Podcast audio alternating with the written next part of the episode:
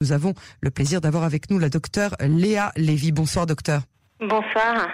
Merci euh, d'être avec nous ce soir. Docteur, euh, si on avait la permission de passer les fêtes en famille, que pourriez-vous nous conseiller euh, pour ces fêtes qui s'approchent à grands pas? Écoutez, voilà, je pense qu'on est arrivé dans un moment où finalement la pandémie continue, mais il faut vraiment reprendre la vie parce que euh, je pense que pour notre santé, on est obligé de le faire. Euh, et effectivement, si on nous permet de partager la fête en famille, il va falloir euh, l'accepter et le vivre différemment. C'est-à-dire que probablement, il va pas falloir faire de grands rassemblements. C'est-à-dire qu'il faut éviter maintenant les rassemblements, les tablés de, de 40 personnes, c'est pas le moment. Il faut se rassembler en petits groupes.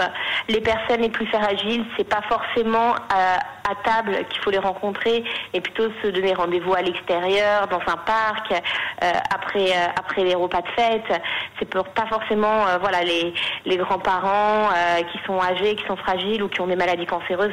C'est sûrement pas à table. Et on commence on commence à se poser des questions, voilà, sur bah, comment il faut préparer ces fêtes. Il y a plein de conseils pratiques qu'on peut donner aux patients pour organiser sa table de fête les prières, des conseils à des conseils pour euh, pratiques pour pouvoir vivre la fête bien. Alors tout simplement, on peut diviser en plusieurs choses. D'abord les repas. Euh, les repas, c'est-à-dire que c'est vrai que voilà, déjà qu'on fasse des petits rassemblements et pas des grands rassemblements, qu'on soit au sein de, du noyau familial habituel ou au sein d'une famille un peu plus élargie, c'est-à-dire qu'on a invité un enfant, deux enfants qui sont des jeunes mariés ou des choses comme ça, et ben on, prévoit par exemple euh, plutôt des petits pains qu'une grande une grande miche de pain que tout le monde touche et que tout le monde partage.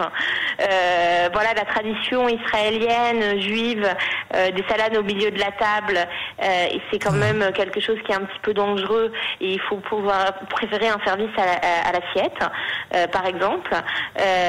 évidemment de faire attention que peut-être les gens prennent des verres de qui douche individuels. Il y a quand même pas mal de petites choses. Je vous dis pas que c'est des choses qui vont empêcher une contamination, mais c'est quand même des mesures, enfin une nouvelle façon de vivre qu'il faut commencer à prévoir pour euh, pour se protéger, euh, pour essayer de passer les fêtes le mieux du monde avec le moins d'angoisse possible. Si euh, il se déclare dans les semaines qui suivent la fête que quelqu'un qui était à notre table était malade, ça n'empêchera pas qu'on soit confiné, mais ça empêchera qu'on soit malade nous-mêmes. Parce que voilà, je pense qu'il y a beaucoup de gens qui entendent, oui, bah, il y a beaucoup de positifs, mais il n'y a pas beaucoup de cas graves. Euh, c'est un peu la loterie malheureusement. Euh, euh, il y a des gens qui sont très fragiles et qui passent un corona assez bien. Il y a des gens qui sont qui étaient en bonne santé et qui ont qui passent une maladie difficile. Et le pire, c'est bah, les gens qui avaient déjà des problèmes de santé et qui passent le Covid. Alors, bah, un Covid un peu symptomatique et un petit peu difficile. Et là, malheureusement, il y en a quelques-uns qui ont trépassé, comme on comme on l'entend tous les jours. il y a à peu près une dizaine de morts par jour en Israël, ce qui est quand même assez difficile à entendre.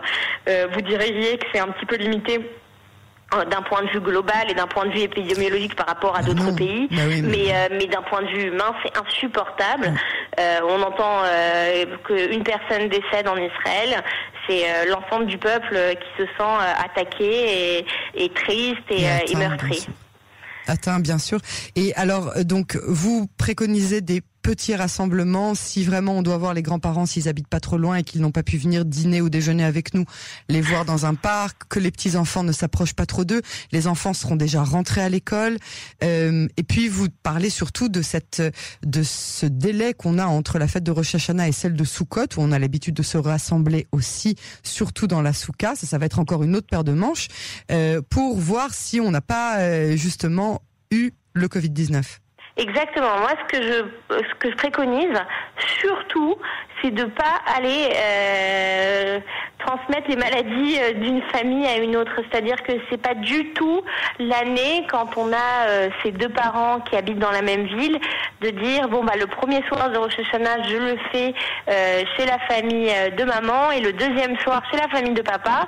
voilà, il faut mieux dire voilà les quatre repas de Rosh on les fait et encore je je tiens à le dire je ne sais pas encore quelle sera la situation épidémiologique. Je parle de je projette un Rosh Hashanah si on était dans la situation d'aujourd'hui, c'est-à-dire une situation si qui c'était demain. Voilà. Je vous rappelle que quand même les fêtes religieuses, toutes religions confondues, ont créé des désastres dans, dans, dans la propagation du Covid.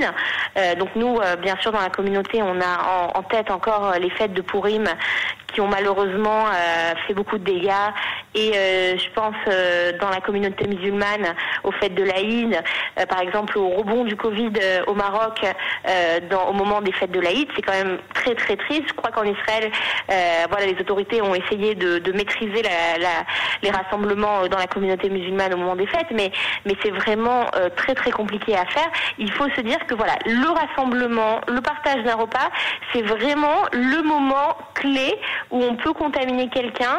Et, et finalement là, à l'heure actuelle, on se rend compte que euh, maintenant, euh, je pense que beaucoup d'auditeurs ont participé à des petits mariages et que finalement, eh ben, on peut profiter des choses autrement, on peut vivre les choses de manière plus simple, avec moins de personnes et prendre autant de plaisir. Et, euh, je pense que pour Rosh c'est un, retour à l'essentiel et un retour à la simplicité qui s'impose. Et finalement, euh, il faut plus se pavaner en disant voilà, nous, dans la famille, on est tous les ans 50 à la table de Rosh euh, mais plutôt dire voilà, on a fait une petite table, on a pu bien discuter, on a parlé de la nouvelle année, euh, voilà, on a eu des discussions spirituelles, on a parlé euh, de plein de choses, mais euh, c'est pas le moment d'aller risquer à une table de 50 personnes, d'autant que les enfants sont retournés à l'école et qu'il y a quand même beaucoup de risques qu'un enfant dans sa capsule ait ramené du Covid avec lui, malheureusement. Et alors, très rapidement, avant qu'on doive se séparer, une, une un conseil pour la synagogue, le chauffard, le l'ambiance générale, aller aux offices, renoncer à aller aux offices. Il y a des gens pour qui c'est vraiment très important. Alors, je comprends tout à fait. C'est sûr euh, qu'une fête juive, on la vit pas pareil quand on partage pas euh, des prières avec quelqu'un. Il y a Rosh Hashanah et en plus, dix jours après Rosh Hashanah, on a Yom Kippour. Euh, voilà, on a la chance d'être en Israël et vraiment, je pense que Israël, il y a partout des offices, dans des endroits un peu plus aérés, dans des synagogues où il y a vraiment beaucoup d'espace. donc, je pense qu'il y a quand même des endroits. En tous les cas, c'est vrai que moi, j'habite à Bnebrak, donc dans tous les parkings en plein air, il y a, un office avec une tradition différente. Donc, je pense qu'il y a quand même des possibilités pour prier en plein air. Les gens les plus fragiles, je pense qu'ils sont complètement exemptés de prière. Quand pour les gens qui voudraient écouter le chauffard ou euh, chez les gens qui sont de tradition ashkénaze qui voudraient écouter euh, la prière de Iskor par exemple qui est très important pour les gens même non religieux dans le monde ashkénaze. Euh, il, n'y a que le premier jour de Rosh Hashanah est en Shabbat. Il n'y a qu'un jour où il y a le chauffard.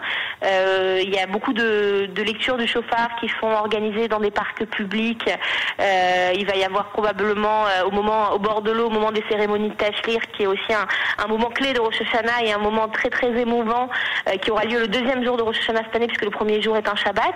Euh, dans ces moments-là, c'est des moments de rassemblement qui sont euh, aussi des moments clés de la fête de Rosh Hashanah mais qui sont pas dans des endroits fermés et, et qui sont des endroits des moments extrêmement symboliques aussi.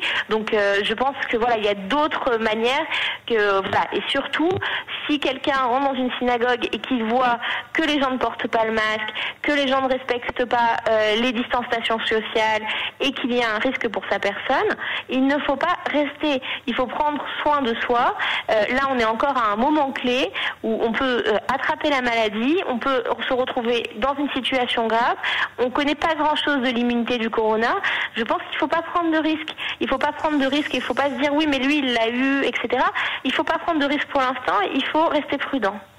Docteur Lévy, vos conseils sont vraiment tellement précieux. On vous remercie infiniment euh, pour revoir, euh, cela. Une vous, très très bonne soirée, Shabbat Shalom, et puis de très bonnes fêtes de Tishri euh, à vous et à toute la communauté de Bnebrak qui est chère à nos yeux.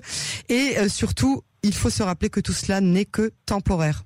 On espère, on prie pour ça. De toute façon, Rosh Hashanah et le mois de Elul sont une période propice à prier, Voilà. quelle que soit notre façon de prier. Au revoir. Merci beaucoup, docteur Lévy. Au revoir.